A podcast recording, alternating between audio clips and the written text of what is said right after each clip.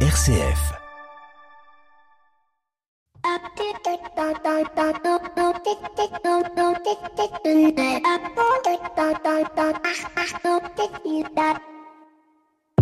Bonjour à toutes et à tous. Ça y est, l'effet de nouveauté est passé. La guerre d'Ukraine est rentrée dans les mœurs de notre quotidien médiatique, venant remplacer la pandémie. Comme je le disais la semaine dernière, les politologues et les géopolitologues ont remplacé les virologues. En bien ou en mal, ce n'est pas à moi de juger, cela ne nous regarde pas, comme disaient les inconnus. La semaine dernière, je vous évoquais donc la question primordiale dans cette guerre de maîtriser la communication et on voit bien sur ce terrain que l'Ukraine semble être la grande gagnante. En effet, nous avons un face à -face de dirigeants un dirigeant de l'ancien monde issu du KGB et de l'URSS et de l'autre côté un jeune président comédien, ancien animateur d'un show de télévision, de télévision, dirigeant d'une société de production, un show regardé à travers la Russie, la Biélorussie, la Géorgie qui maîtrise à perfection les stratégies de communication, faisant peut-être même croire que l'Ukraine pourrait vaincre la Russie, alors que si l'on regarde bien la réalité du nombre et du terrain, ce n'est pas tout à fait le cas. Mais on leur espère tout de même. Et comme je le disais aussi la semaine dernière, on voit bien tout la crainte de la Russie qui désormais verrouille et condamne toute information qui ne serait pas en ligne ou en phase avec le pouvoir en place, remettant au passage en cause les droits fondamentaux de la liberté de la presse et de la liberté d'expression.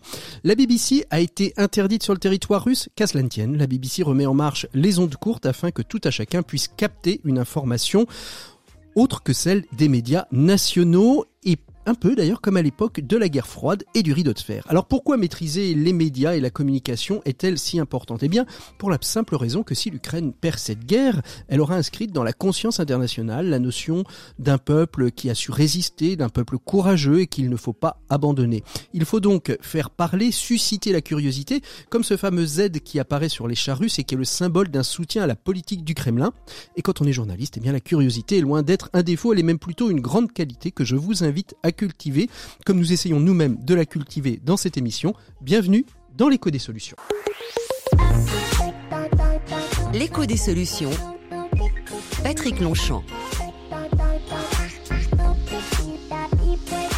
Voilà, bonjour à toutes et à tous, très très heureux de vous retrouver dans l'écho des solutions en ce samedi midi sur les antennes d'RCF et d'ailleurs, ou peut-être d'ailleurs en podcast si vous êtes des habitués et abonnés au podcast de l'écho des solutions. Cette semaine, on évoque la question du bien vieillir en France et plus particulièrement de cette économie qui porte cette question-là, qui est la silver economy. J'ai trois invités dans le dossier qui vous nous rejoindre d'ici un petit quart d'heure. Il s'agit de Luc Broussy, qui est président justement de l'association qui porte tout le secteur de la silver economy. On verra avec lui quels sont les enjeux, quelles sont les propositions qui sont faites aux candidats pour cette élection euh, présidentielle qui approche de plus en plus. Avec Luc Broussy, nous aurons euh, Valérie Bernat, qui est euh, la directrice du Gérontopole des Pays de la Loire. Comment les territoires s'engagent-ils dans cette question? De l'accompagnement euh, d'une population qui vieillit.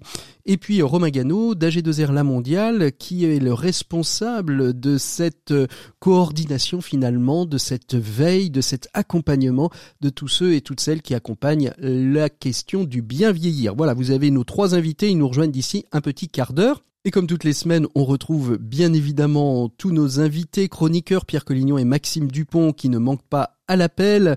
de 7 minutes pour changer le monde. Dans la thématique du dossier, nous évoquera les habitats partagés pour les seniors et les personnes en vulnérabilité. C'est Jean Ruche, le directeur fondateur de l'association Famille Solidaire, qui nous évoquera ce sujet. Et on ouvre tout de suite notre, euh, notre émission avec l'invité éco de cette semaine. Vous en avez pris l'habitude. Cette semaine, on n'évoque pas la silver economy, on évoque plutôt les entreprises. Les entreprises face à la crise, elles se relevaient tranquillement et péniblement de la pandémie. Elle voit arriver une autre crise internationale qui est celle de la guerre entre la Russie et l'Ukraine. Quels enjeux, quels leviers pour passer ce cap? C'est ce qu'on voit avec Alain Di Crescenzo qui est président des CCI France. L'invité éco, Patrick Longchamp. Voilà, on est avec notre invité éco de cette semaine. Il s'agit de Alain Di Crescenzo qui est président de CCI France. Bonjour Alain. Bonjour. Merci beaucoup d'être avec nous aujourd'hui. On va évoquer avec vous la question des entreprises françaises, à la fois dans un contexte post-pandémique, mais aussi dans un contexte de guerre à l'Est avec la Russie, l'Ukraine et un certain nombre de pays tels que la Biélorussie. Alain Di Crescenzo, d'ailleurs, commençons d'ailleurs par parler de cette situation que connaît euh, la France aujourd'hui dans ce contexte post-pandémique. Le plan de résilience, le plan de relance, euh, comment ça se passe aujourd'hui, comment vont nos entreprises? On a le sentiment, au, vu des derniers chiffres de l'emploi, que s'il y a de l'embauche, c'est qu'il y a du travail. S'il y a du travail, c'est que tout va bien. Alors, euh, euh, on peut parler un, tout petit peu au passé, peut-être. C'est vrai que tout allait bien. Euh, je rappelle qu'après avoir eu une décroissance de notre PIB en, en 2000 de 8%, en 2021 c'était plus 7%, et annoncé donc sur 2022 4% de croissance. Ça veut dire qu'en 2022 on gommait donc les, les, effets du Covid. Ça se passera pas tout à fait comme ça, puisque vous imaginez bien qu'on va avoir euh, un impact de, de, de, cette crise en Ukraine euh, ou de ce qu'on appelle la crise russe. On est impacté euh, sous cinq points, nous, mmh. les entreprises françaises. Premièrement, du fait de nos flux, mais, mais là, la bonne nouvelle, c'est qu'ils sont modestes. Les flux avec la Russie, c'est moins d'un pour cent de la totalité de nos flux à, l'exportation à l'importation.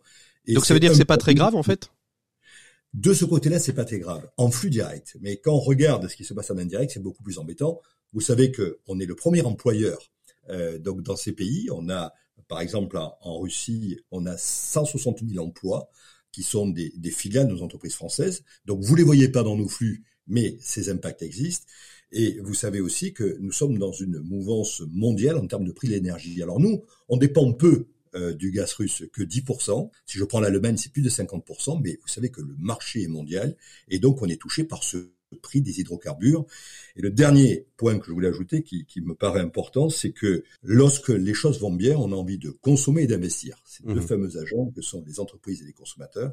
Lorsque ça va moins bien, on freine et on freine dans une période de relance, ce qui n'est pas une bonne chose. Est-ce que ça veut dire qu'aujourd'hui, il y a des, il y a quand même des secteurs d'activité euh, en France? Quels sont les, les, secteurs qui sont les plus impactés euh, par cette euh, cette crise, cette crise en Ukraine, Alain Di Crescenzo ce sont généralement ceux qui donc consomment beaucoup d'énergie pour produire leurs biens ce sont des secteurs, alors ça peut être dans l'agroalimentaire, euh, ça peut être la production d'engrais par exemple, euh, ça c'est aussi dans la dans, l'aéronautique, les PC aéronautiques. Quand on produit beaucoup d'énergie, la fournerie par exemple, quand on produit, quand on demande beaucoup d'énergie pour produire ces biens, on est on est impacté. Mmh.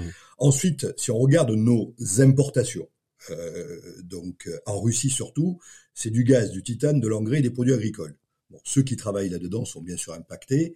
Et quand on regarde nos exportations euh, sur euh, euh, donc la Russie, c'est de l'aéronautique, du spatial, de l'automobile et des engins agricoles. Ça veut mmh. dire que les entreprises, toutes celles qui consomment beaucoup d'énergie pour produire, sont impactées, et celles qui sont encore plus impactées, c'est celles qui sont touchées par ces importations et ces exportations. Alors pour répondre à, cette problématique, euh, Emmanuel Macron annonce un plan de résilience. Qu'est-ce que vous en avez compris? Ce plan de résilience, c'est encore un plan euh, sur un autre plan? Ça fait beaucoup de plans au bout d'un moment peut-être pour nos entreprises. Elles peuvent s'y perdre. Déjà certaines ont un peu de problématiques euh, sur la question juste du, du, du remboursement du prêt, du prêt qui a été réalisé pendant la, la première, la premier confinement. C'est ça, ça, rajoute du plan au plan. C'est c'est pas un peu compliqué à comprendre pour nos entrepreneurs sur le territoire? Écoutez, c'est moins compliqué parce que c'est un plan ciblé. Voilà. Euh, on, on, arrête le quoi qu'il en coûte, vous le savez, mhm. ça a été annoncé, et là on va venir cibler les entreprises et les acteurs qui ont besoin de soutien. Alors, vous avez deux acteurs, vous avez les ménages et les entreprises, parce que ce plan vise, visera les deux. Pour l'entreprise, vous avez compris, donc on va venir soutenir les entreprises qui sont gourmandes en énergie et exposer bien sûr une concurrence internationale qui fait que le prix du produit fini du fait de la composante énergie, va devenir euh, trop important et nous serons non compétitifs. Deuxièmement, je vous les ai cités, on va venir soutenir les exportateurs exposés au marché russe, aéronautique, automobile, engins agricoles, et bien sûr les importateurs exposés au marché russe, ça veut dire ceux qui risquent une hausse des prix importants de ces matières premières, et j'ai cité le titane, les engrais et les céréales. Ça, c'est pour les entreprises. Après, pour tous, bah, il est important, si vous voulez, de soutenir euh, tous les agents vis-à-vis du prix de l'énergie. Et la recommandation, et ce que je vois arriver, c'est que on devrait avoir des prix qui seraient bloqués au moins jusqu'au mois de juin. D'ailleurs, ça correspond aux réserves que nous avons en gaz. Mmh. Est-ce que ça veut dire euh, que ce plan de résilience répond à toutes les problématiques que rencontrent les, entreprises ou est-ce qu'il faudrait encore aller plus loin euh, que ce qui a été euh, proposé jusque-là ou est-ce qu'il faut encore attendre? On voit que ce, jeudi se réunissait le, la réunion du, Conseil de l'Europe à Versailles avec peut-être de nouvelles mesures qui, qui vont être prises, peut-être plus contraignantes, qui risquent encore de faire peser de, nouvelles menaces sur la tête des entreprises? Écoutez, ce qu'il faut, c'est que ça s'arrête. Parce que vous avez compris que dans un cas de conflit qui est relativement court, on sait tenir. Et l'ennemi, c'est le temps. Plus cette guerre ou ce conflit durera, plus il faudra des réponses importantes euh, par rapport au soutien économique des deux agents, encore une fois, que sont les entreprises et, et bien sûr les ménages. Vous avez dit quelque chose d'important. C'est pas un conflit français. On est dans un conflit européen on est dans une crise européenne, voire mondiale, et il faut absolument qu'on ait une réponse à minima européenne. Et c'est ce que nous attendons. Mmh. En termes d'emprunt, en termes de création de fonds de mutualisation, il nous faut une réponse solidaire. Est-ce que ça veut dire aussi que vous travaillez en concertation avec euh, euh, les autres représentations des entrepreneurs des autres pays européens pour peut-être aussi avoir euh, des réponses et, monter, excusez-moi l'expression, monter au front ensemble? Alors oui, alors nous avons Eurochambre, euh, qui regroupe les, les, chambres européennes et qui ne sont pas forcément des établissements publics, vous le savez, qu'ils ne sont pas à l'étranger. Moi, j'ai participé euh, donc à des réunions d'Eurochambre. J'ai mon collègue que, je rencontre la semaine prochaine, avec qui j'ai pas mal échangé, qui est le président de la Chambre française en Ukraine, avec qui nous travaillons. Alors, qu'est-ce qu'on fait? Premièrement, on condamne, bien sûr, vous l'avez compris, et on est en solidarité avec, premièrement, les citoyens et puis euh, les entrepreneurs qui sont euh, notre communauté. Deuxièmement, on identifie sur euh, en Ukraine et même en Russie, les entreprises qui sont touchées, nos entreprises françaises qui sont touchées, pour essayer de voir comment est-ce qu'on peut les aider. Et le deuxième élément, vous imaginez, ça se passe sur notre territoire, identification des entreprises qui importent ou qui exportent euh, des produits en Ukraine et en Russie, pour essayer de leur trouver, premièrement, les identifier, communiquer ces informations à l'État et euh, trouver les bonnes réponses pour les soutenir. Alain Di Crescenzo, pour terminer, une question courte, réponse courte. Vous auriez une de l'ensemble de, ces mesures que vous souhaiteriez voir appliquées le plus rapidement possible, existante ou inexistante, ce serait laquelle pour pouvoir répondre à cette crise qui aujourd'hui euh, frappe euh, aux portes de l'Europe, comme vous venez de le dire? Non. Puisque vous voulez une réponse courte, je vais modifier votre question. On a une véritable problématique qui est insupportable c'est notre dépendance à des produits industriels. Ça nous coûte 52 milliards d'euros de la balance du commerce extérieur. On est arrivé au bout. Donc la réponse, il faut réindustrialiser notre, notre pays. Il faut trouver une alternative à ces produits et on a des solutions pour produire chez nous. Euh, je dis pas tout, mais une bonne partie pour justement faire en sorte de trouver de la souplesse. Nous sommes arrivés à un point de non-retour. Merci beaucoup Alain Di. Je rappelle que vous êtes euh, président de, des chambres de commerce et d'industrie françaises. Nous, on continue tout de suite avec euh, notre chroniqueur préféré. Il s'agit de Pierre Collignon pour la chronique des entrepreneurs et dirigeants chrétiens. On se retrouve tout de suite juste après ça. Pour une économie du bien commun, la chronique des entrepreneurs et dirigeants chrétiens, Pierre Collignon. Et on retrouve Pierre Collignon comme euh, toutes les semaines. Bonjour Pierre. Bonjour Patrick. Alors à quelques jours des assises nationales des entrepreneurs et dirigeants chrétiens, où je peux d'ailleurs annoncer que nous irons enregistrer notre émission la semaine prochaine, elle qui se tiendra donc au Havre hein, les 18 et 20 mars, eh bien vous avez souhaité revenir sur une étude qui a été menée auprès des adhérents du mouvement et qui sera prochainement présentée à la presse. De quoi s'agit-il exactement Pierre? Bah, Il s'agit du baromètre de confiance 2022. Ce questionnaire est réalisé chaque année et a été élaboré spécialement pour cette, euh, dans le cas de cette enquête et, administré à l'ensemble des membres des EDC du 18 janvier au 7 février dernier. 2961 membres ont été consultés, il y a eu 452 réponses qui ont pu être exploitées, ce qui nous donne une bonne représentation, je crois, de l'état d'esprit de tous ces dirigeants qui sont plutôt, vous le savez, dans des PME ou des ETI. Alors quelles sont les grandes tendances qui se dégagent de cette étude, Pierre? Ben, La première tendance chez tous ces dirigeants, c'est que jamais la confiance dans la réussite de leur entreprise n'a été aussi élevée. Sans vous infliger la litanie des chiffres, l'indice de confiance est de 72%, 3 points de plus qu'en 2021 et 13 de plus qu'en 2020. Ces chiffres montrent indéniablement une confiance, une espérance même qui se traduira forcément par des initiatives, des innovations, des investissements, etc. dans les mois à venir. La deuxième tendance nous révèle que l'attention aux hommes et aux femmes qui travaillent dans l'entreprise s'accentue nettement pour eux, puisqu'à la question quelles sont vos priorités pour l'année à venir? 90% répondent qu'ils souhaitent donner leur priorité à la qualité du management, alors que l'innovation marketing, elle, arrive en avant-dernier avec seulement 29% de réponses positives. C'est certainement un indicateur important qui peut être mis en perspective avec le sujet du distanciel que nous avons tous connu pendant la crise sanitaire et qui a, comme chacun le sait, fragilisé les communautés et leurs managers. Mhm. Alors qu'est-ce que qu'est-ce que ça veut dire, Pierre? Comme on est aux EDC, j'imagine bien que cette étude va un petit peu plus loin, non? Effectivement, toute la deuxième partie de l'enquête, la plus importante à vrai dire, porte sur euh, la question de l'espérance, qui pour beaucoup de chefs d'entreprise et de chefs d'entreprise euh, des EDC est un état d'esprit, une aspiration, disent-ils, à construire, à vivre dans un monde différent, une action à engager. Quand on les écoute, elle se traduit en grande partie cette espérance par un engagement personnel qui est comme une réponse aux attentes et à l'engagement de leurs collaborateurs. 91% des sondés affirment que l'engagement de leurs équipes est la première nourriture de l'espérance du dirigeant. C'est fort. Autrement dit, l'engagement du dirigeant contribue à l'engagement de ses équipes, qui est lui-même source d'engagement pour le dirigeant. C'est le cercle vertueux du don, très bien mis en évidence par Benjamin Pavageau dans son livre Développer vraiment son leadership. L'étude s'intéresse également à la façon dont on peut développer l'espérance dans son entreprise et met en avant plusieurs points, dont la nécessité de toujours donner du sens aux actions menées, de favoriser l'échange, de bien respecter les valeurs communes et bien sûr de la mise en place d'une communication vraie et positive. Un petit bémol euh, dans tout ça, l'inquiétude quant à l'avenir du monde, comment le comprendre? C'est vrai que les répondants ont en général confiance pour leur propre avenir et dans une moindre mesure pour leurs enfants, mais qu'ils sont globalement quand même inquiets pour l'avenir du monde en général. Les raisons sont diverses. Le déclinisme, la montée de la peur et des incertitudes, le défi écologique, la perte de compétitivité de notre pays sont autant de raisons invoquées, mais elles ne doivent pas nous faire oublier les réponses proposées. Et ce ne sont pas les événements actuels qui se déroulent en Ukraine, avec toutes leurs conséquences humaines, économiques et écologiques qui les contrediront. Alors face à cela, il est donc urgent de, s'engager pour changer le monde.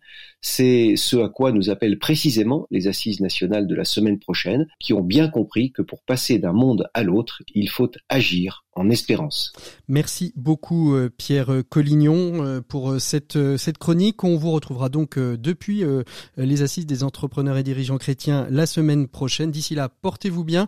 Nous, on continue tout de suite en musique avant de retrouver tous nos invités où on va parler de la Silver Economy et de comment construire une économie du bien vieillir en France. Tout un programme avec vous. Allez, on continue sur RCF et on se retrouve tout de suite après.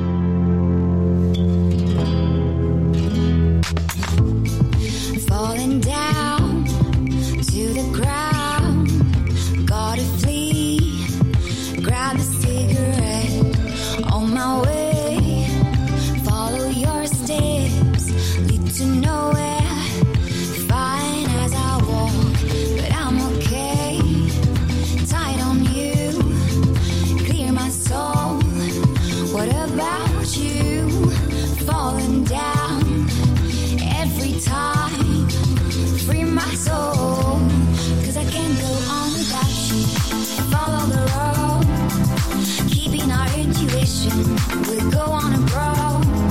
Cause I can't go on without you. If we follow the road, keeping our intuition. We'll go on. Cause I can't go on without you.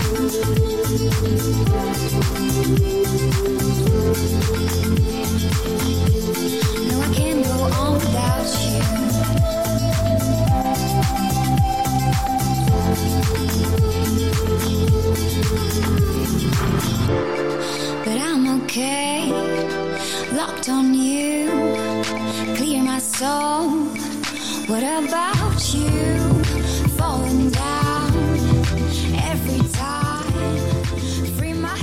C'était Gone, interprété par Stéphane Pompougnac. On retrouve tout de suite nos invités du dossier de l'écho des solutions. On parle de Silver Economy comme levier pour le bien et le mieux vieillir en France. Ils sont trois, ils nous attendent et on les retrouve tout de suite. L'écho des solutions. Patrick Longchamp. Voilà, et on ouvre le dossier de l'écho des solutions. Cette semaine, on va évoquer la question du bien vieillir. Vous l'avez compris euh, dans le petit sommaire réalisé il y a quelques temps déjà, au tout début de cette émission. Et je suis très heureux d'avoir euh, autour des micros trois invités, trois invités qui vont nous évoquer la question du bien vieillir autour euh, d'un sujet économique, puisque c'est une émission à vocation économique. On va parler donc de la silver economy.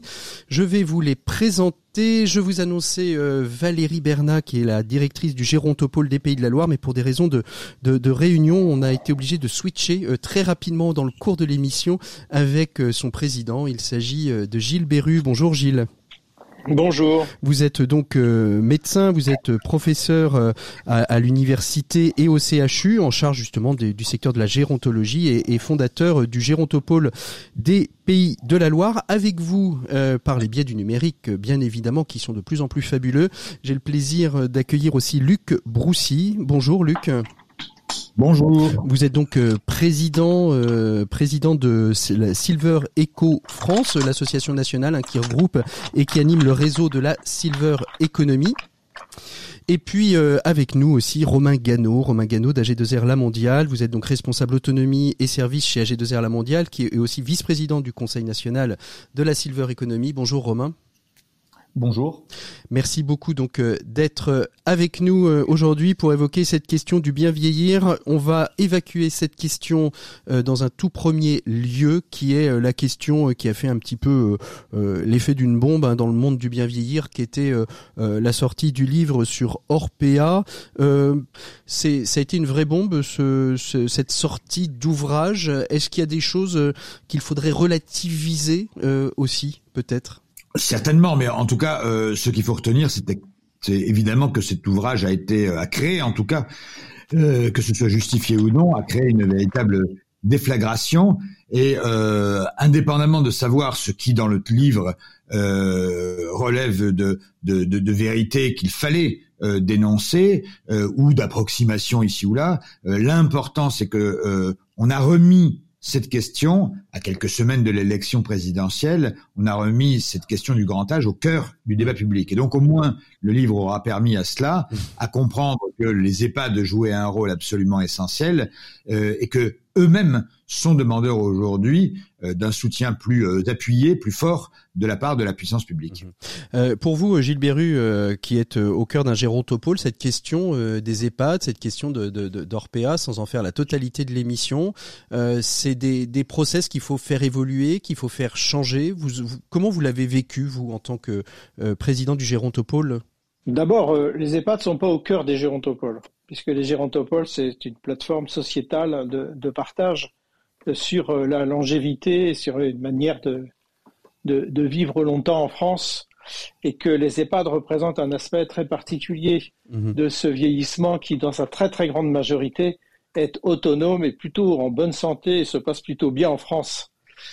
Euh, dans le livre Les Fossoyeurs, il y a certains aspects qui relèvent tout simplement de la vie en EHPAD et qui relèvent de l'inadéquation qu'il y a entre les maladies neurodégénératives dont se que présentent certaines personnes mhm. et euh, le statut euh, juridique, le fonctionnement et le financement des EHPAD, qui aujourd'hui est en inadéquation. C'est un modèle qui a été créé il y a une vingtaine d'années. Mhm.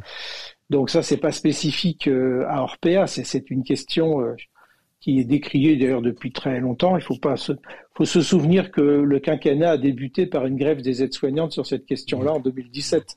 Parce que une, une des questions, une des questions qui a été qui a été soulevée euh, et, et, on le verra hein, euh, peut-être un, petit peu durant, c'est cette question aussi peut-être de, de, rentabilité. Euh, on le voit, on achète, on, on, investit dans des chambres d'EHPAD comme on investit aujourd'hui. On peut investir dans des chambres d'EHPAD comme on peut, investir aujourd'hui dans dans, dans dans, dans des chambres d'étudiants avec ce risque de la, de la rentabilité quand même peut-être Luc Luc Broussy. C'est c'est ça le un peu le, le risque de cette silver economy, c'est qu'à un moment donné ça devient euh, ça devient de la rentabilité avant d'être un service à la personne Mais non, sauf qu'il n'y a pas de rentabilité à long terme s'il n'y a pas un service de qualité. Donc euh, euh, ce sujet, on se fait mine de le découvrir aujourd'hui, mhm. alors qu'il y a maintenant 30 ans mhm. que des maisons de retraite à caractère commercial existent dans notre pays et que personne n'a particulièrement à s'en plaindre. Mmh. Je, je, rappelle que si le sujet était si simple que ça, euh, eh bien il y aurait une concentration euh, des actes de maltraitance ou de ou de, ou de, de mauvaise prise en charge dans les établissements commerciaux. Mmh. Or, la défenseur des droits, euh, Claire Edon, a encore dit il y a quelques jours que 50% des plaintes qu'elle recevait émanaient des maisons de retraite publiques, 25% du secteur associatif et 25% du secteur commercial, c'est-à-dire l'exacte répartition du nombre de maisons de retraite en France. Donc voilà, le, statut juridique, public ou privé, n'a aucune conséquence sur la prise en charge euh, et l'idée selon laquelle euh, le l'attrait euh, des bénéfices euh, à court terme serait euh, facteur de maltraitance est totalement contradictoire avec le fait que la plupart de ces groupes existent depuis 10, 15, 20, 30 ans. C'est au début des années 90. Alors qu'après il puisse y avoir ici ou là des formes euh, de, où il y a, eu peut-être, je le pense, moi je l'analyse en tout cas comme ça, des formes de rationalisation qui étaient euh, tout à fait souhaitables à un moment donné euh, et qui ont peut-être dérivé au fur et à mesure vers une forme de, de rationnement. Ça, il faut regarder. Et le livre sert à ça. Il sert à se poser cette question. Mais moi, je ne pose pas la question du principe même, euh, parce que ce serait quand même assez cocasse que dans ce pays, on a le droit de faire des bénéfices euh, en vendant euh, des chars d'assaut à l'Arabie Saoudite et on a le droit de faire des bénéfices en apportant un service euh, positif, utile à, aux, personnes oh, On ne reçoit pas souvent de mails à, l'écho des solutions, mais peut-être que ça va, ça va, ça va remplir la boîte. Romain Gano, vous êtes un, observateur finalement en tant que euh, responsable autonomie euh, service chez AG2R La Mondiale. Vous êtes un observateur de l'écosystème euh, du, bien vieillir en France. Ça passe par les EHPAD, les aidants, ça passe aussi par l'activité physique adaptée. Comment est-ce que cet écosystème dans lequel on vit, n'est, finalement à un moment donné, on n'a pas, on n'a pas la tentation de s'y perdre tellement il est nombreux, dense tant mieux d'ailleurs, mais nombreux et denses pour pouvoir peut-être bien identifier qui fait quoi dans ce secteur qu'est la silver economy nous, euh, nous, sommes observateurs, mais nous sommes aussi acteurs et opérateurs. Euh, si l'écosystème est dense, c'est parce que la silver economy est dense. Alors je vais repartir sur la définition. Euh, aujourd'hui, on ne peut pas réduire la silver economy à l'économie de la dépendance cotée en bourse. C'est un non-sens. Aujourd'hui, la silver economy, c'est c'est l'ensemble des acteurs économiques, dans lequel il y a aussi les associations, les collectivités locales, les offreurs de services, qui sont engagés dans la société de la longévité ou de la transition démographique. Et cette économie-là aussi peut être, et peut être aussi une économie sociale, solidaire, à mission ou à impact. Évidemment, le, évidemment, les acteurs, euh, les, acteurs sont très nombreux. Je rappelle que les premiers acteurs de la silver economy sont les retraités, qui sont aussi les premiers consommateurs euh, des services euh, qui sont proposés par la, par la silver economy, parce qu'ils ont en capacité de faire le choix de leurs solutions. Très peu, quoi, très très peu de retraités sont, sont dépendants. Et aujourd'hui, cet écosystème, par contre, se structure à des échelons nationaux. On en a parlé, le Conseil national de la silver economy, mais aussi un échelon local. Mmh. Donc, il y a un émiettement des solutions, mais il y a aussi un émiettement des financements dont il faudra, dont il faudra un jour quand même parler pour, euh, il faudra parler. Mais par contre, il y a aussi une coordination locale des solutions. Mhm. Euh, Gilles, Gilles Berru, vous, euh, au, au Gérotopole, euh, vous avez donc cette mission de finalement de coordonner, d'observer le territoire. Qu'est-ce qu'on peut dire du territoire des Pays de la Loire? Je voudrais rajouter sur la question de tout à l'heure que 60% de la maltraitance se situe à domicile. C'est quand même un renseignement qu'il faut pouvoir rappeler. Mhm. Par, les, par les aides à domicile, c'est ça ce que, vous voulez dire Par ceux qui interviennent chez les personnes âgées qui, qui vivent seules, qui sont encore indépendants, on va dire? Non, la première cause, c'est les familles elles-mêmes. Vous êtes tous euh, d'accord là autour, autour, de la table? Ah oui, ah, c'est les chiffres, euh, c'est les chiffres de 3977 Alma France, tout à fait officiel. Organisme financé par l'État, il n'y a, pas de, c'est pas un mystère. Hein. Euh, sur, le territoire des Pays de la Loire, comment comment s'organise l'activité du gérontopole et, et, et, à quel moment elle, elle, elle intervient et pour faire quoi? Alors en fait, euh, dans les différents gérontopoles, il y en a, huit en France qui, s'intéressent euh, à cela de manière, euh, je dirais, très territorialisée. il y a des variations entre les régions. Dans la région Pays de la Loire, le Conseil régional a, demandé au gérontopole d'être le coordonnateur de la silver economy et cette coordination se fait avec un comité de pilotage comprenant la CCI, la Chambre des métiers, la Chambre régionale de l'économie sociale et solidaire. Et nous avons à peu près 160 entreprises qui sont, euh, qui sont membres. Et euh, l'animation se fait par, euh, des, des rencontres souvent entre entrepreneurs ou des rencontres entre les entrepreneurs et les professionnels et même les personnes âgées les entrepreneurs qui permettent de faire des croisements en fait de, de regards, de savoir, d'expérience euh, nous présentons parfois un produit, par exemple, à destiné des personnes âgées, à un panel de personnes âgées. Et euh, les critiques fusent et souvent les entrepreneurs sont un peu bousculés et très contents de ce genre de séance. C'est aussi évidemment, comme dans toutes les régions, euh, des séances aussi de, promotion, de, prendre en compte aussi au niveau des, institutions de la réalité de la silver economy, de son potentiel très important. Mm-hmm. Euh, nous ne sommes finalement euh, que, euh, pas au début, mais en tout cas, la, vraie maturité de la silver economy est devant nous. Mhm. C'est vraiment un travail très important réalisé que, que réalise Luc Broussy. Vous, vous, disiez dans, dans vos acteurs, et c'est une des propositions qui était faite dans, dans le rapport remis au, ministre par, par Luc Broussy, euh, il y a la question de la place de la ville et vous m'avez pas cité euh, la, métropole. Alors vous avez la région des Pays de la Loire qui, qui vous missionne, mais est-ce que les élus locaux sont présents dans un gérontopole Parce que adapter la ville euh, à des usages des seniors et une population qui vieillit est quand même assez essentiel? Oui, alors faut peut-être pas associer tous les territoires à la métropole. Nous avons une action territoriale qui est assez, assez importante. Alors sur l'activité économique des métropoles, maintenant ça, ça dépend des, des régions. Par exemple, Gaël Perdriot à Saint-Étienne est très proche du Gérotopole, est très actif dans le domaine de la silver economy. Euh, vous avez comme ça des métropoles qui sont impliquées. Au niveau de Nantes, c'est en effet une métropole qui s'est impliquée en euh, faisant un réseau d'acteurs euh, mais qui n'est pas complètement intégré avec le gérontopole. Ils ont fait le choix de, de ce développement. Mhm.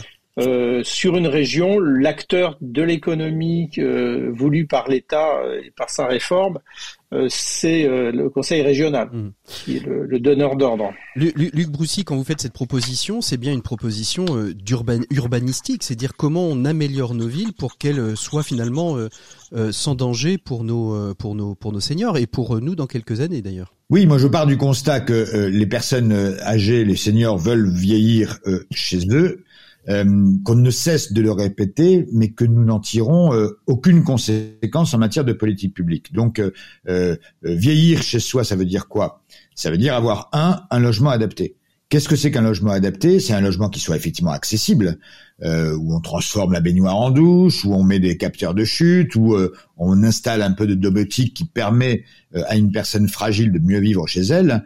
Mais c'est aussi euh, que ce euh, logement soit euh, dans un environnement qui soit bienveillant pour les personnes. Si on a un logement adapté, mais que on est à 5 km de la boulangerie et qu'on n'a pas de voiture, on reste seul. Si on a un logement adapté, mais que on est incapable parce que le milieu urbain est hostile, parce que euh, la synchronisation des feux rouges n'est pas euh, bienveillante, parce qu'il y a des trous dans la chaussée, parce que euh, il n'y a pas de banc public pour se reposer quand on va d'un point à un autre, eh bien, on restera chez soi et à la fin, on demandera à sa voisine d'aller lui chercher sa baguette de pain. Et donc, c'est une forme d'assignation à résidence. Donc, il faut prendre, il faut avoir une vision holistique de cette question-là. Oui, il faut adapter les logements, c'est essentiel. Oui, il faut changer de logement si celui qu'on a depuis 20, 30, 40 ans. Pas. Euh, et ça, c'est de plus en plus le cas. Il y a des seniors qui anticipent maintenant. La génération des 68 arts qui va arriver au grand âge, elle a cette capacité aujourd'hui euh, d'anticiper euh, et de se dire à 70, 75 ans, je vais déménager, je vais me recentrer au cœur de ville, au cœur d'un quartier, plutôt dans un appartement que dans une maison où il faut tondre la pelouse, euh, où il y a des escaliers. Euh, voilà, donc ce réflexe-là, mmh. euh, il faut nous qu'on euh, euh, le diffuse le plus euh, le plus possible dans la population pour que ces actions d'une d'une certaine manière de, de prévention puissent se faire et qu'ensuite les élus locaux, les maires, les, les, les présidents d'agglo, de métropole, eh bien aient conscience que quand euh, on met en place du mobilier urbain, quand on met en place euh, euh, tel ou tel équipement dans l'espace urbain, il faut qu'il soit accessible, il faut qu'il soit bienveillant pour les personnes âgées fragiles, parce que dans nos villes, évidemment, hmm. cette part de la population va croître profondément, fortement dans les 10-20 prochaines années.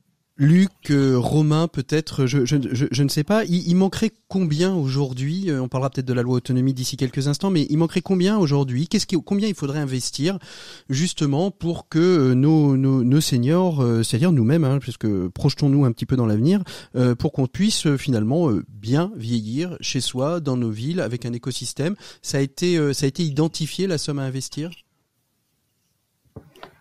Alors, je sais pas. je peux répondre Luc, sur, la partie, euh, sur la partie euh, perte d'autonomie. Euh, le, le, constat, lui, est à peu près établi par tout le monde, de l'actuel président de la République jusqu'à la plupart des candidats, c'est 10 milliards sur 10 ans. Voilà, il faut à peu près. La Cour des comptes vient de sortir un rapport qui euh, dit exactement la même chose. Il faudrait 1,2 à 1,3 milliards par an pendant 10 ans. Ce qui n'est pas énorme d'ailleurs en soi, au vu des sommes qui, sont sorties ces derniers temps. Je, je, il peut très bien y avoir un quoi qu'il en coûte pour le grand âge, ça ne choquerait absolument personne et c'est des efforts budgétaires au fond dont on se rend compte maintenant mmh. euh, relativement qu'ils sont euh, euh, qu'ils sont qu'ils sont mais euh, et, puis, et, puis, par ailleurs, quand je vous parle de l'adaptation des logements, il y a aussi beaucoup de dépenses qui ne relèvent pas de l'État, mais euh, euh, de, de, la capacité des bailleurs sociaux à rénover leur leur parc social, de la possibilité des, des acteurs eux-mêmes, des seniors mm. eux-mêmes, qui ne sont pas non plus la catégorie d'âge la plus pauvre hein, dans cette dans ce pays, de prendre en charge une partie. Évidemment, ça quand il y aura ce marché de la silver economy, c'est un marché qui est à la fois socialisé, hein, qui, qui, qui relève de dépenses d'APA euh, versés par les départements, euh, qui euh, relèvent de l'assurance maladie, mais qui relèvent aussi mmh. euh, des usages, des usages. au lieu d'avoir une voiture, eh bien, on, un senior, euh, il, investira peut-être pour avoir un système de capteur de chute chez lui pour être plus sûr, euh, ou un système de, télé, de téléassistance. Comment vous réagissez, euh, Gilles Berru, sur ces, questions-là sur, sur, sur les pays de la Loire? On, le sait, hein, c'est quasiment une région de la tech. Si on prend Laval, Angers, Cité de l'objet connecté, Nantes Tech, la réalité virtuelle à Laval, est-ce que la, la, tech est, plus au cœur des échanges que vous pouvez avoir que l'aspect euh, purement euh, adaptation du logement euh, ou habitat inclusif ou, ou, autre ou autre sujet? J'ai l'impression que tous ces sujets, en fait, se sont, d'actualité, se relient. Moi, je rejoins tout à fait ce qui vient d'être dit par Luc Bossy. je pense que la, dépense est tout à fait raisonnable par rapport aux bénéfices majeurs que l'on aurait à réussir la transition démographique. c'est vrai qu'on a énormément de start-up euh, mais euh, c'est vrai aussi que euh, on a besoin qu'il y ait une structuration au niveau national de lieux de validation des produits qui puissent, à travers des centres de ressources ou des centres de preuves, pouvoir faire un véritable maillage qui permette aux startups de développer des produits de qualité et de trouver aussi par là euh, des relais d'industrialisation de leurs produits. C'est trop niche pour le moment, c'est ce que vous voulez dire, euh, Gilles Berru Oui, enfin, c'est à la fois, à, la fois, si vous voulez, c'est du particulier parce que chaque start-up a son histoire, a ses bénéfices et ses fragilités, euh, mais en même temps, c'est un tel mouvement qui est national parce qu'il n'y a pas que la région Pays de la Loire. Euh, il y a aussi au niveau de Paris, il y a Silver Valley, il y a d'autres régions qui sont très actives. Donc euh, il y a véritablement euh, euh, le, président Macron, à peine élu, parlait d'une d'une start-up nation. ben, en fait, c'est vrai qu'on a on a un pays de start-up. Par contre, on a un, pays qui, au-delà de la start-up, a du mal à, à, à, permettre que le produit puisse se grandir en qualité, en validité, et à se transformer en produit industriel de production. Mmh. Et là, on a vraiment, euh, vraiment à travailler là-dessus pour, euh, pour structurer l'ensemble. Mmh. Romain Gano, comment vous réagissez, vous, euh, en tant qu'AG de Serre mondial, mais aussi en tant que vice-président du Conseil national de la Silver Economy? Bah, en tant qu'AG de la mondiale, aujourd'hui, nous on soutient pratiquement l'ensemble des écosystèmes dédiés à l'innovation du bien vieillir en France à travers notre action sociale.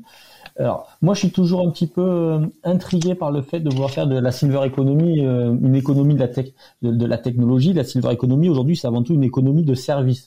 Il n'y a pas que des startups technologiques.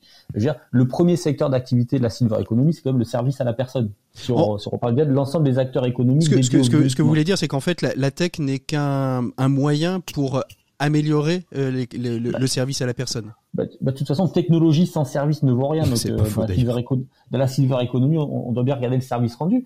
Et quand on regarde aussi, les, il y a quelques grands groupes dans la silver economy.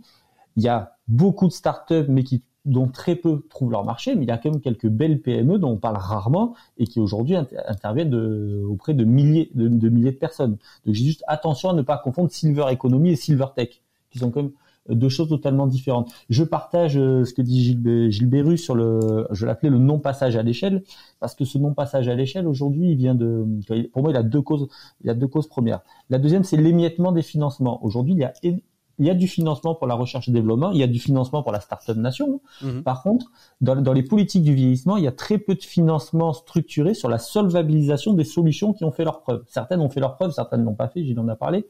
Donc aujourd'hui, il y a bien une question sur comment on solvabilise pour les personnes qui en ont besoin. Et il y a des pistes de solutions qui, qui, qui existent déjà qu'on pourrait euh, qu'on pourrait actionner. Quels seraient les leviers euh, qui permettraient euh, qui permettraient ça, Romain? On, on, les a les, les solutions? Alors il y a il y a, y a aujourd'hui des coordinations de financement sur certains dispositifs. Par exemple, vu qu'on parlera sûrement la, la prime adapte aujourd'hui une coordination de financement qui est en cours de, de réflexion sur la transformation des, des logements. Mais après il y a quelque chose qui a changé structurellement. Euh, Aujourd'hui, notre pays est un pays de, de, recherche, de développement. Par contre, énormément de fonds ont été mis au, au, niveau local et national sur développer de nouvelles solutions. Par contre, on n'est pas allé au bout du process que j'ai appelé le, le, le, continuum développement, évaluation, service.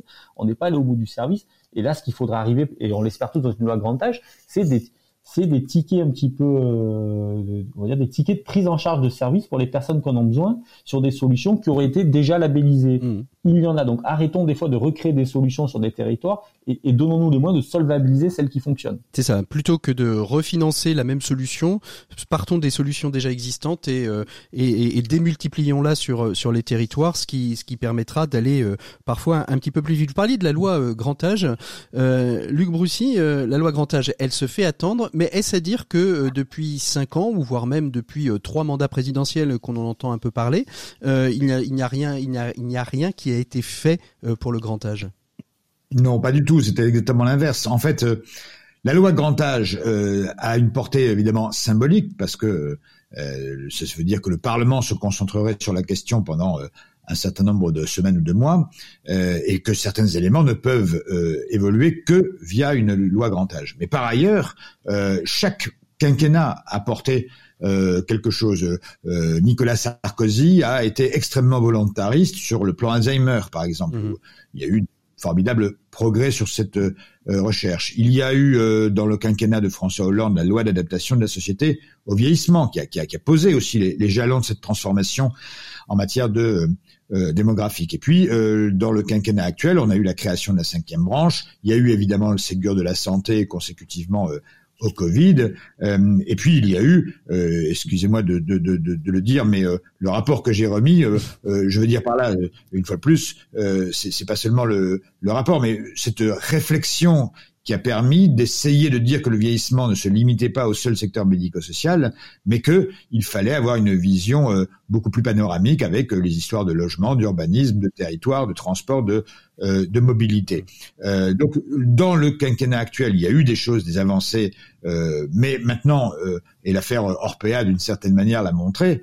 Ce sera un accélérateur, vous pensez? Comme, comme, comme le Covid l'a montré, c'est-à-dire que maintenant, on a quand même besoin euh, que au-delà de tous ces éléments éparses, euh, il y ait une loi qui soit à la fois une loi de programmation pluriannuelle, c'est-à-dire que pour ne pas effrayer les uns et les autres, et notamment les fonctionnaires de Bercy, il faut dire que l'effort financier il doit être étalé sur dix ans. Mmh. C'est pas euh, c'est pas tout de suite et maintenant. C'est pas la révolution de demain matin. C'est qu'il y a des progrès immédiats à apporter, c'est une évidence. On le voit notamment sur les ratios de personnel en EHPAD. Euh, mais il, y a, il faut surtout une trajectoire. Or, rien n'est plus prévisible que la démographie. On sait exactement combien il y aura de Français de 85 ans et plus en 2030.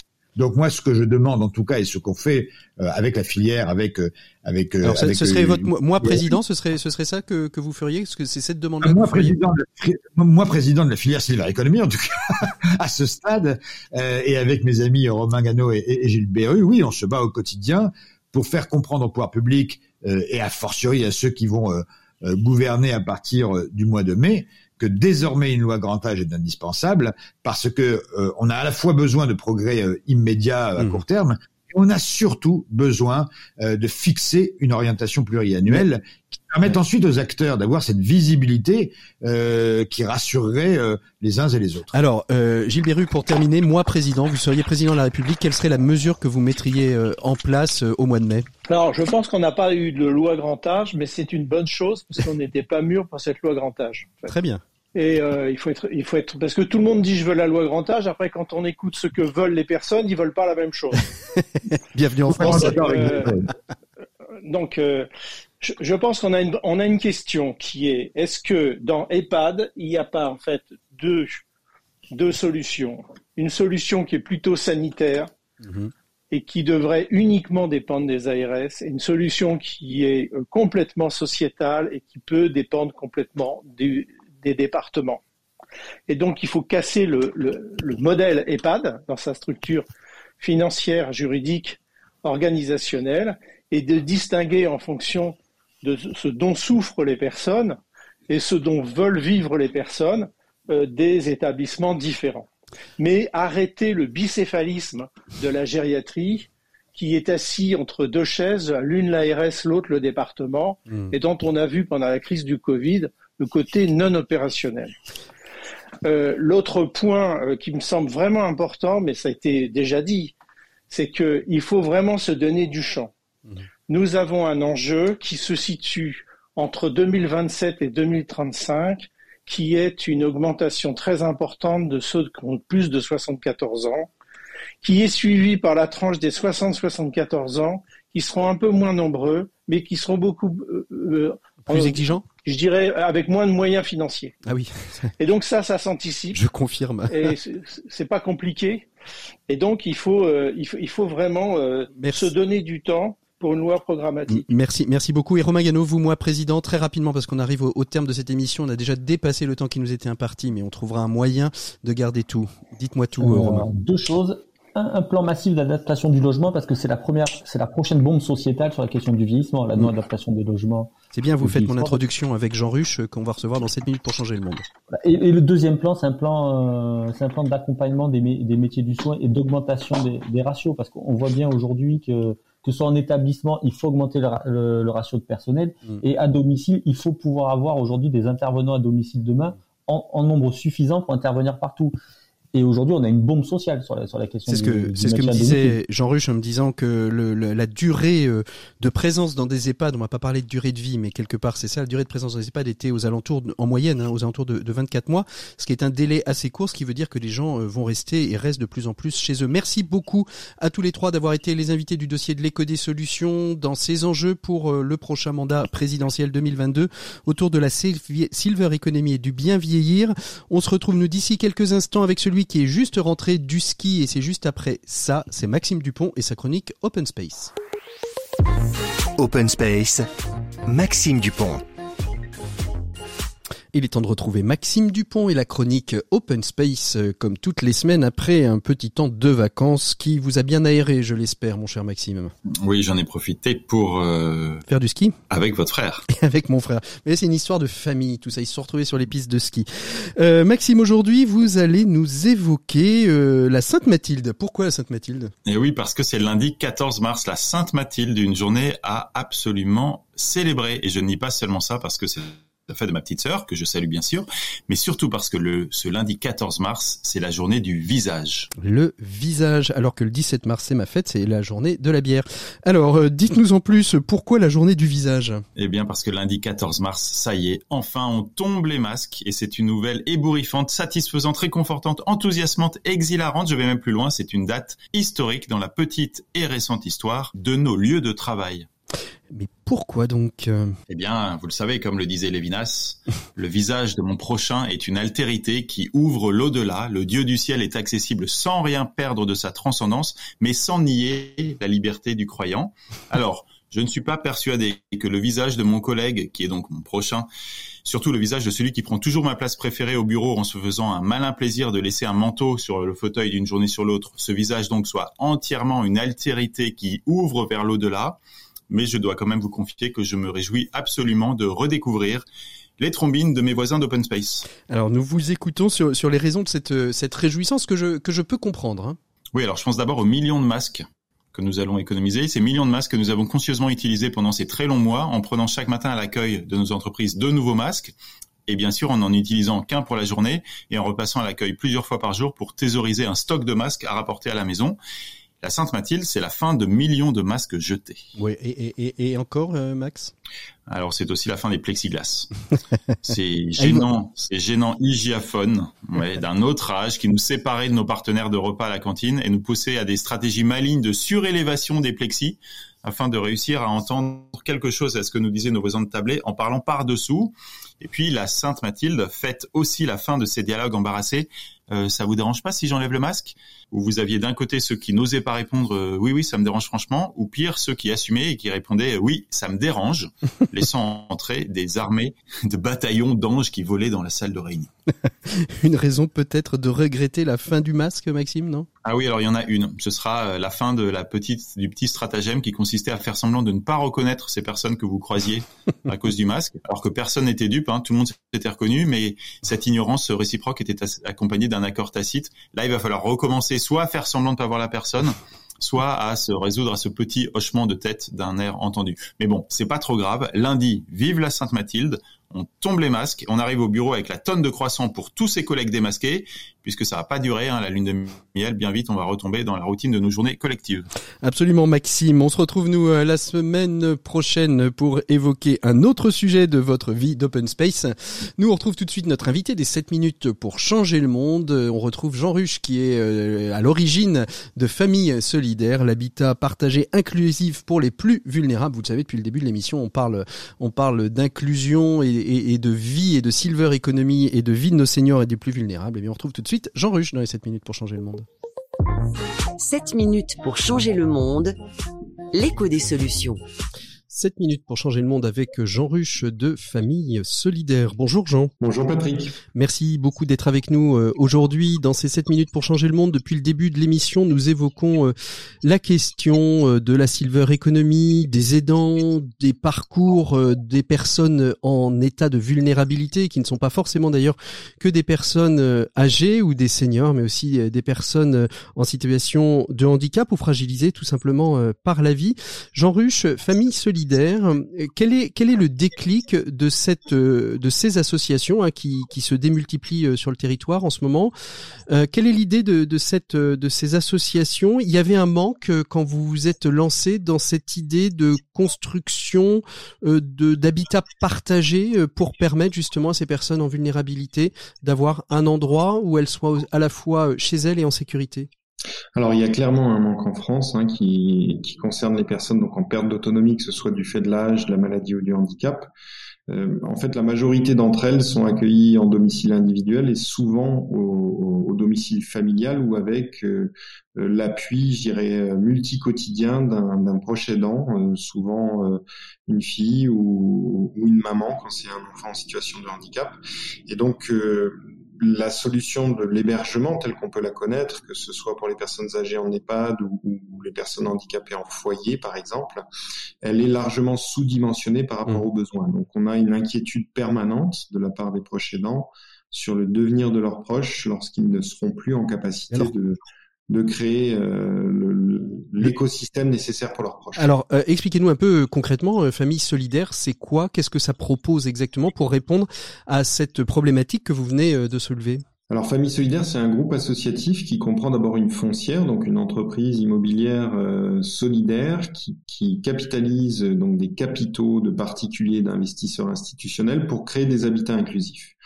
Ces habitats inclusifs sont ensuite confiés généralement à des associations territoriales familles solidaires qui les mettent en location, qui accompagnent donc des locataires en situation de handicap ou, en perte d'autonomie du fait de l'âge euh, dans la vie quotidienne, dans l'animation de la vie sociale et partagée.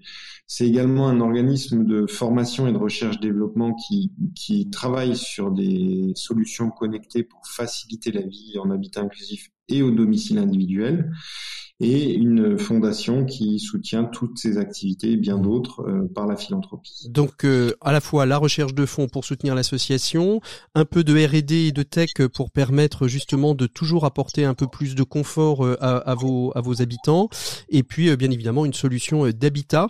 On a parlé de la silver economy. la silver economy c'est très large. Un des pans importants de la silver economy c'est tout l'écosystème des aidants, des aides à domicile, qui, qui, qui est un pan important hein, de, de, de cette silver economy. Il y a aussi la technologie, la tech for good comme on l'appelle aujourd'hui. Euh, qu'est-ce que vous développez à Famille Solidaire dans cette dynamique de recherche et d'innovation? Alors depuis trois ans, avec le, soutien d'AG2R La Mondiale, on a monté un prototype de miroir connecté. En fait, on est confronté souvent à des personnes qui ont des troubles cognitifs, donc des troubles de l'orientation dans le temps, dans l'espace, et qui ont du mal de ce fait à organiser un quotidien, ce qui implique du coup euh, grosse, euh, un gros soutien de la part de leurs proches aidants. Et donc, on essaye de trouver des solutions technologiques qui permettent de rassurer tout le monde, de donner euh, des indications à des personnes qui ont des troubles cognitifs importants pour les aider à organiser leur quotidien et ne rien oublier dans tout ce qu'ils ont à faire, mais aussi de développer une vie sociale parce que ben, quand on, voit le handicap euh, ou la perte d'autonomie apparaître, souvent il y a une forme de retrait social et que c'est contre ça qu'on lutte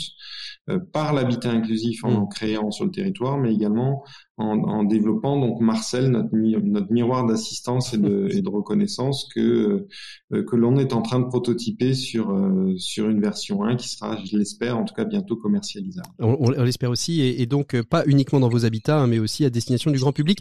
Qui peut bénéficier parce que vous n'êtes pas, vous n'avez pas beaucoup euh, d'habitats. Euh, il faut faire des sélections, il faut faire des choix. Comment se font ces choix et sur quels critères vous vous basez pour pouvoir euh, accueillir telle ou telle personne au sein de, de vos de vos habitats partagés, de familles solidaires Alors les projets, ils partent d'abord d'un projet social. C'est d'une demande d'un territoire, d'un besoin d'un territoire non satisfait. Donc ça peut être par exemple pour des jeunes adultes avec des troubles du spectre autistique, comme en mmh. Bretagne, où Rosen a lancé une colocation pour quatre jeunes qui n'avaient pas de solution en, milieu traditionnel médico-social. Et euh, ensuite, une fois qu'on a défini un public, on cherche un bien immobilier qu'on achète, qu'on loue et que l'on va proposer à ces locataires en organisant tout autour d'eux euh, l'ensemble de la satisfaction de leurs besoins, que ce soit euh, l'aide humaine pour pour, se, pour faire sa toilette le matin, que ce soit préparer les repas ensemble avec une auxiliaire de vie, ou euh, avoir une coordination médicale quand, quand la situation Mais comment comment on fait le choix des personnes? C'est d'abord un projet de d'un groupe de personnes que qu'on parce que il faut faire euh, malheureusement à un moment donné il faut faut se dire telle et telle personne vous, on va vous accueillir et puis telle ou telle autre personne s'il y a un dossier de vous dire bah écoutez non c'est pas pour vous ou la prochaine fois. Alors sur les, sur les critères de priorisation euh, on considère d'abord l'urgence. Est-ce que la personne a une autre solution satisfaisante et qui lui permet de vivre correctement? Si c'est pas le cas, si par exemple elle est au domicile familial et les aidants s'usent, mmh. ça devient un critère de priorité. Mmh. Ensuite, il y a l'adéquation évidemment au projet, c'est-à-dire que si on fait une colocation par exemple pour des personnes qui ont des troubles du spectre autistique, euh, on va essayer de rester dans ce public-là puisqu'il y a une, une, communauté de difficultés dans laquelle les gens vont se reconnaître et dans laquelle les professionnels vont également pouvoir s'investir mmh. en termes de formation euh, et de présence. Donc les locataires euh, sont pas forcément choisis trois ans à l'avance parce que peu de gens se, se j'allais dire, se projettent dans un projet de location à trois ans. Parfois c'est le cas. Souvent on a l'intuition de travailler avec des proches aidants qui seront mmh. pas forcément les, les futurs euh, locataires euh, et après, le, sur le, le, le, choix de priorisation, il est effectivement le critère d'urgence, l'adéquation et l'envie d'aller dans le projet, parce que mhm. ça, c'est indispensable. Euh, et après, mais il y a, pour, en tout cas pour les personnes âgées, il y a une notion aussi de euh, d'équilibre économique à trouver puisque ben, elles sont bien moins favorisées que les personnes handicapées entre guillemets en, en termes d'aide à la vie quotidienne. Sauf, euh, sauf si on voit arriver cette fameuse loi autonomie qu'on attend depuis un certain nombre d'années. Merci beaucoup ah. Jean Ruche. J'ai entendu dans le A que c'était une, une espérance. Ce serait peut-être d'ailleurs une grande espérance pour le prochain gouvernement qui sait peut-être qu'elle verra elle verra le jour cette loi. Merci beaucoup Jean d'avoir été notre invité de ces 7 minutes pour changer le monde. Nous on se retrouve la semaine prochaine. La semaine prochaine, on ira poser nos micros euh, au Havre pour les assises des entrepreneurs et dirigeants chrétiens. Elle a lieu tous les deux ans. Et cette année, eh bien, nous avons euh, décidé d'aller poser nos micros euh, au Havre pour évoquer la question, une question importante, hein, Est-ce que l'on est dirigeant chrétien ou est-ce qu'on le devient pour parodier Simone de Beauvoir? On verra tout ça euh, d'ici euh, d'ici une semaine. D'ici là, vous pouvez nous retrouver bien sûr sur tous les réseaux sociaux, sur rcf.fr bien évidemment et sur toutes les plateformes de podcast si vous voulez réécouter l'intégralité de cette émission. Merci beaucoup de nous avoir suivis. On se retrouve la semaine prochaine. À bientôt. Au revoir.